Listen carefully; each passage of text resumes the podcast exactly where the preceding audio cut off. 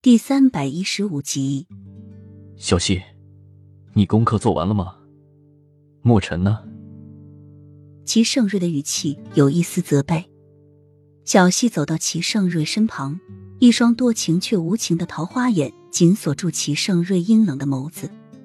儿臣就是喜欢他，要是父皇不给，儿臣就不当太子了。齐盛瑞的眸子抬起，眼里溢满了不可思议。小溪一向都很懂事听话，这下怎么变成这么顽劣？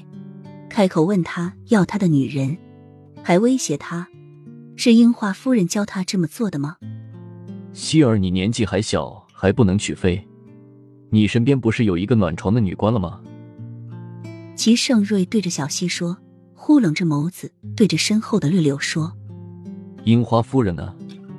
把她叫来。”绿柳湿了个身就出去了。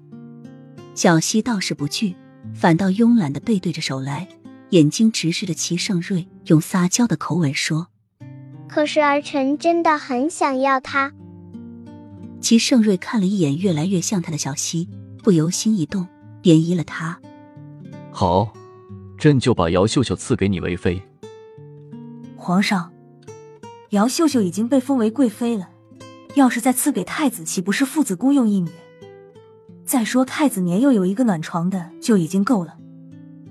皇后立即出声阻止，眼色阴厉的看着小溪，而后者却给他一记冰冷挑衅的目光。额娘，谁说我要他给儿臣暖床做妃子了？小溪挑衅的目光看着皇后，我是要他给我当婢女。简直就是胡闹！太子宫缺宫女吗？